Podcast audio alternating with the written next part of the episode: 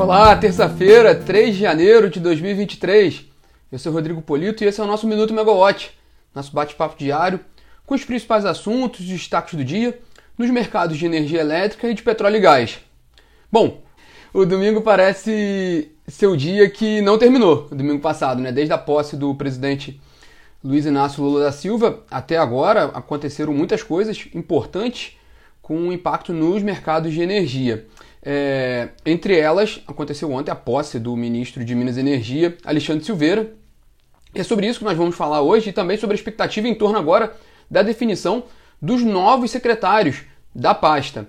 É, em seu primeiro discurso ontem, o ministro Alexandre Silveira foi muito protocolar. A agência Infra até colocou que ele foi, ele, o tom do discurso foi, entre aspas, mineiro. Né? Ele, é um, ele, é um, ele é um político mineiro e teve um discurso mais com aquele perfil mineiro, né, de, de falar pouco e ser, ser educado, também não abrir muito o jogo, né, mas é, ele, ele enfatizou no seu discurso o respeito aos contratos, ressaltou também a busca pela modicidade tarifária e a universalização do acesso à energia limpa e sustentável.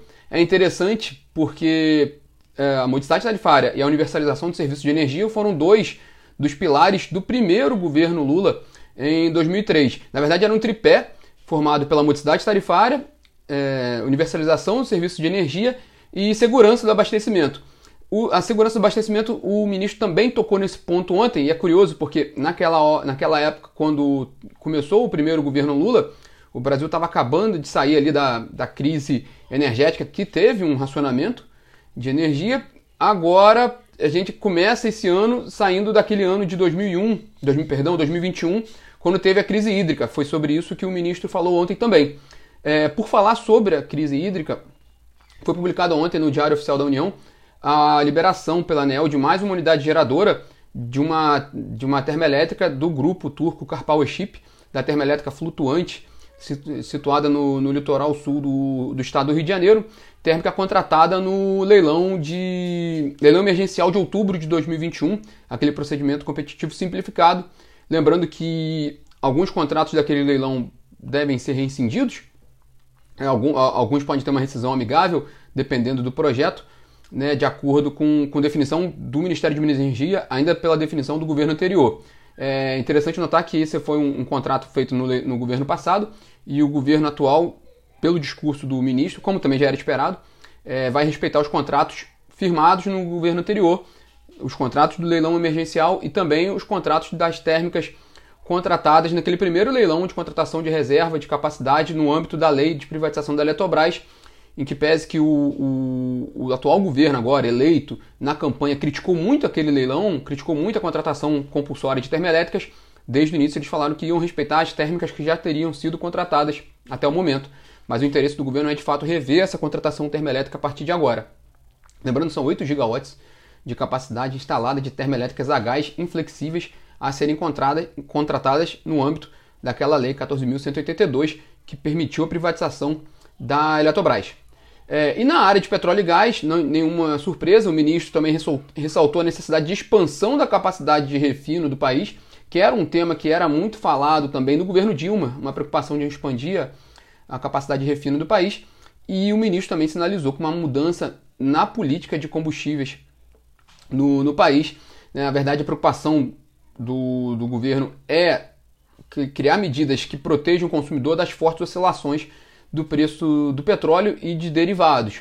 É, mas também dentro do que foi colocado ao longo da campanha. É, como eu disse, o discurso foi muito protocolar e dentro da normalidade. Mas um destaque interessante ontem, talvez se a gente puder ressaltar um ponto muito, uma novidade, foi a criação da Secretaria de Transição Energética.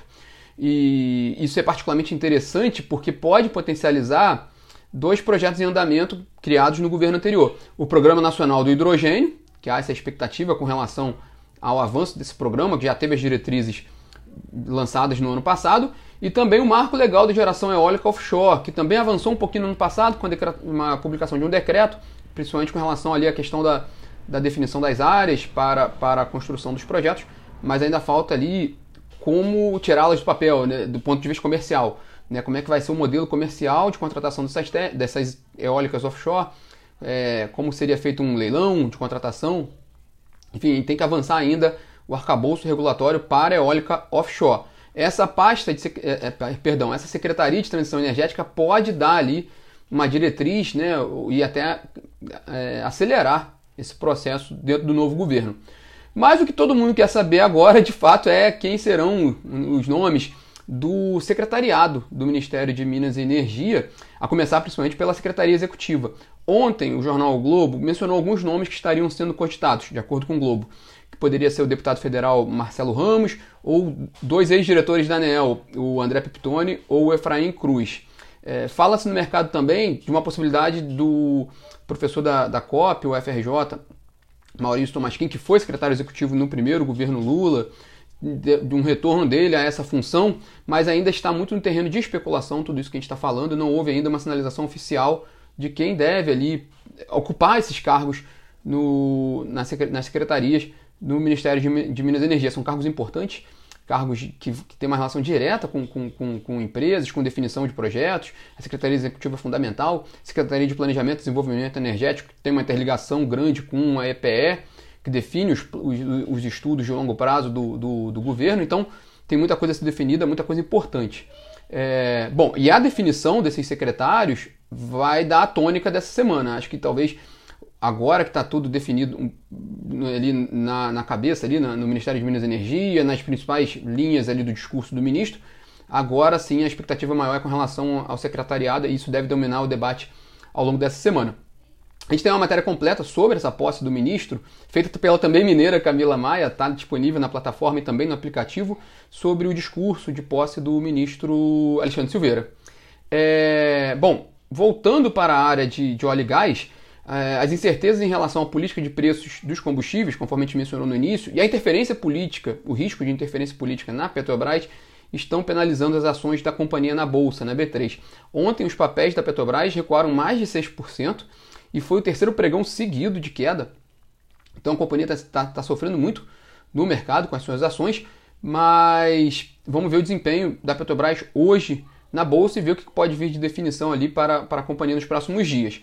É, em que pese, também interessante que teve uma reportagem hoje do, publicada pelo jornal Valor Econômico mostrando que a decisão da desoneração dos, dos, dos tributos é, federais sobre os combustíveis, a gente até mencionou isso no Minuto Megawatt de ontem, quem quiser conferir tem nas plataformas de streaming, mas essa, essa definição, essa, a, essa prorrogação da desoneração tributária sobre os combustíveis por alguns meses, dá prazo para que o governo e a Petrobras trabalhem na nova política de combustíveis, de preços combustíveis, sem afetar o consumidor. Então é, uma, é um olhar interessante, de certa forma até positivo, é, de como essa desoneração pode dar tempo ali para o governo trabalhar nessa política de preços combustíveis e aí, quando terminasse essa desoneração, já estaria em vigor uma política que desse mais conforto ao, ao, ao investidor e também ao consumidor, também a conferir. Tem muita coisa a ser feita, né? É, e para quem for conosco até o final, temos mais dois destaques.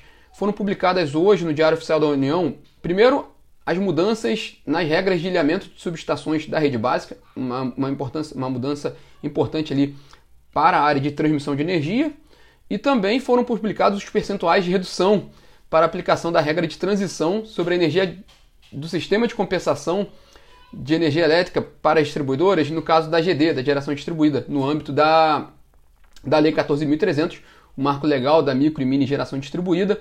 Então foi publicado no Diário Oficial da União hoje um, um, documento da ANEEL, já com os primeiros percentuais dessa redução da, da regra de transição do sistema de compensação, como estava previsto.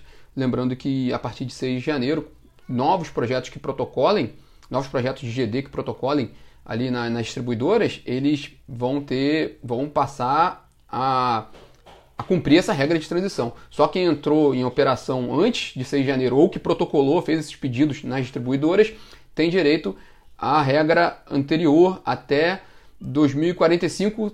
A Camila está aqui, se eu estiver falando errado essa data, depois me corrige, por favor, ou depois a gente faz a correção para vocês. Mas quem está até 6 de janeiro de 2023 pode ir até 2045 com as regras atua é, que valiam até o ano passado. Bom, pessoal, esses são os destaques dessa terça-feira. E amanhã está de volta aqui também às 9 da manhã com os destaques da quarta-feira.